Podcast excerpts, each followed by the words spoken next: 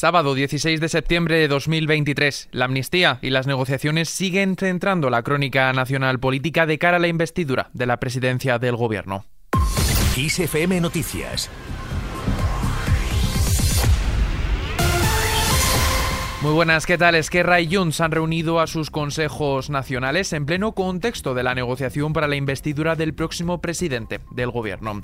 Esquerra da por sentada la amnistía. A través de una intervención por videoconferencia, la secretaria general de la formación, Marta Rubira, ha asegurado este sábado que su partido da por sentada la amnistía porque la incluyó, ha dicho, en el acuerdo con el PSOE y sumar para votar a la socialista Francina Armengol como presidenta de la mesa del Congreso.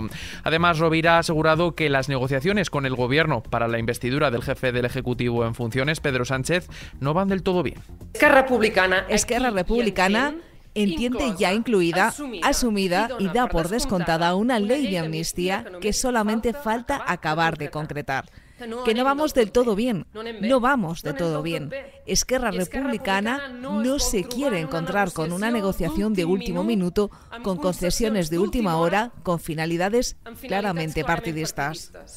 Desde Junts, su portavoz en el Congreso, Miriam Nugueras, ha advertido este sábado al PSOE de que no rebajarán demandas como parece que hacen algunos y que su partido además cobra por adelantado. Nosotras nosotros no aflojaremos, no nos tiemblan las piernas, tampoco rebajaremos demandas como parece que hacen algunos. Si el PSOE quiere negociar con Junts, ya sabe perfectamente cuál es nuestro marco de negociación y el presidente lo dejó muy claro. Que no se crean que el tiempo les arreglará los problemas como hacía Rajoy, porque se pueden llevar sorpresas. Y esto va por el catalán y también por la amnistía. Por su parte, Salvador Illa pide prudencia, valentía y constitución en las negociaciones para la investidura de Sánchez. El líder del PSC apuesta por la discreción, pero insiste en la línea roja de respetar la Carta Magna. Le escuchamos. Es tiempo de constitución, de respetar siempre y en todo momento el marco de la Constitución. Y es también tiempo, dentro del marco de la Constitución, de valentía de un liderazgo valiente como el de Pedro Sánchez, de una valentía coherente. Desde el ala popular, el PP insiste en acusar a los socialistas de deslealtad. Además, el coordinador general del PP, Elías Bendodo, ha trasladado que su partido va a seguir trabajando para lograr que el líder popular, Alberto Núñez Feijóo, sea investido presidente del gobierno. Bendodo ha trasladado al PNV que dice lo mejor para España y también para el País Vasco es un cambio de gobierno. También ha cargado contra el Partido Socialista del jefe del Ejecutivo en funciones, Pedro Sánchez, diciendo que es la Unión Soviética con purgas incluidas, un PSOE que dice no es ni obrero ni es socialista. Le escuchamos. Hasta tal punto llega la desesperación del sanchismo que ahora ha impuesto las purgas internas, habéis visto, ¿no? Eh, el Partido Socialista de Pedro Sánchez es la Unión Soviética, con purgas incluidas. El que habla es apartado.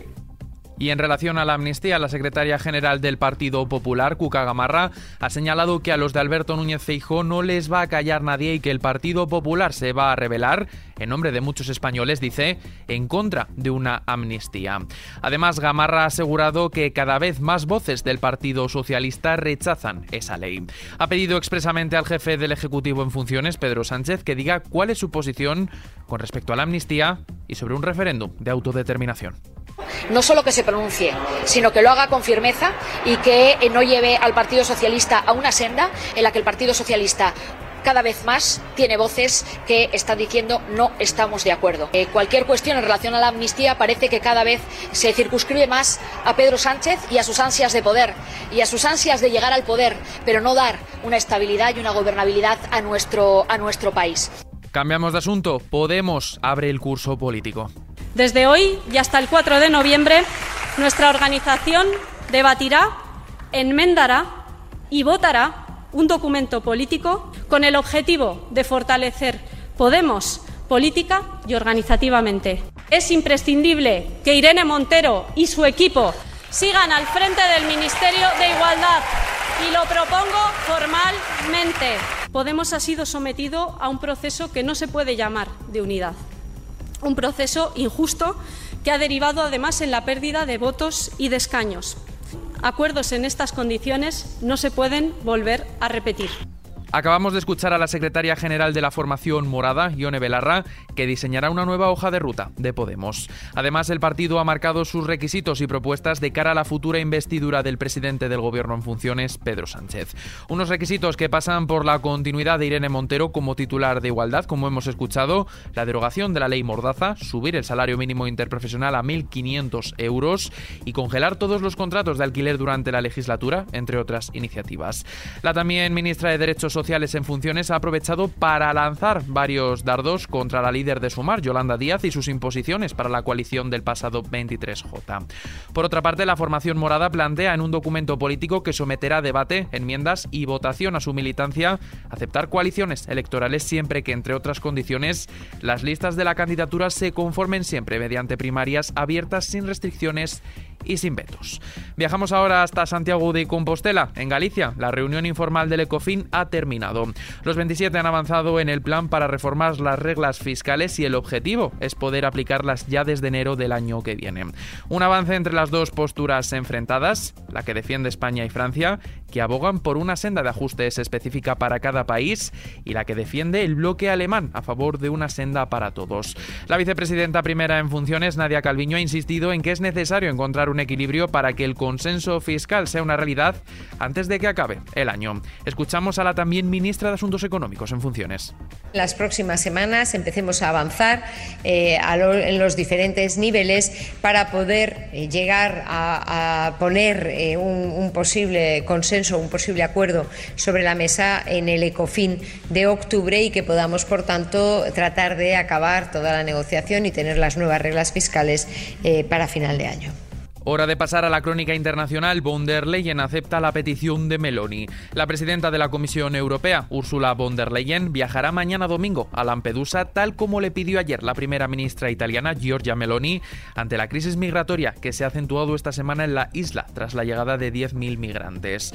En Libia, los equipos de rescate han recuperado en las últimas 72 horas un total de 450 cadáveres bajo los escombros de la ciudad de Derna. Se trata de la ciudad más afectada por el ciclón Daniel, que este domingo dejó al menos 20.000 víctimas entre muertos y desaparecidos. Mientras tanto, la ayuda internacional continúa llegando y la Comisión de Emergencia ha anunciado la recepción de más de 38 aviones y 5 barcos humanitarios procedentes de 16 países de todo el mundo. Además, la propagación de epidemias por la descomposición de los cadáveres amenaza a los supervivientes del ciclón. De vuelta a casa, días de muchos nervios. Más de 160.000 personas se presentan este fin de semana a las oposiciones para más de 27.000 plazas de la Administración General del Estado de los años 2020, 2021 y 2022. El mayor número de aspirantes se encuentra en Madrid. En lo que afecta a nuestros bolsillos, la luz nos da un pequeño respiro. El precio de la electricidad baja un 35% mañana domingo y se situará en los 63,77 euros el megavatio hora frente a los 98,91 de este sábado.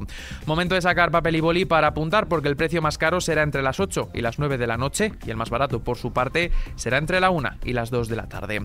Con esto, tiempo para echar un vistazo a la previsión meteorológica.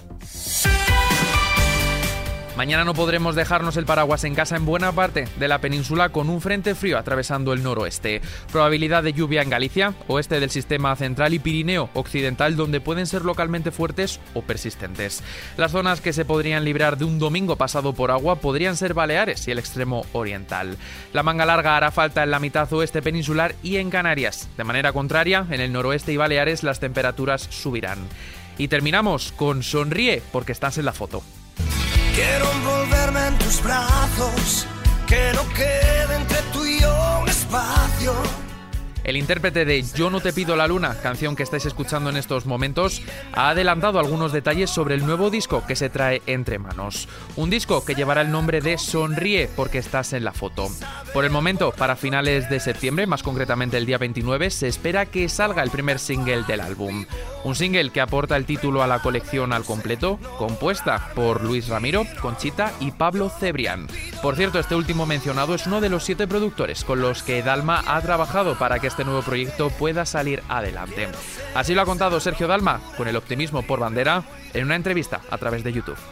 De entrada ya el verbo ya lo dice. Eh, sonríe, ¿no? Nos toca ahora sonreír, tenemos que sonreír, tenemos que disfrutar con la gente que tenemos cercana y, y ahora que somos tan, tan dados a hacer ese selfie, pues sonreír. Uno de los temas que marca mucho la tendencia de, de este nuevo trabajo. Y con esta noticia que tenéis completa en nuestra sección de noticias musicales de XFM, yo me despido por el momento. Como siempre, la información continúa puntual y actualizada en los boletines de XFM y ampliada aquí en nuestro podcast XFM Noticias. Hoy me hace muy buena compañía Susana León en los mandos de la realización. Un saludo de Adrián Martín, que tengáis un buen fin de semana. Yo no te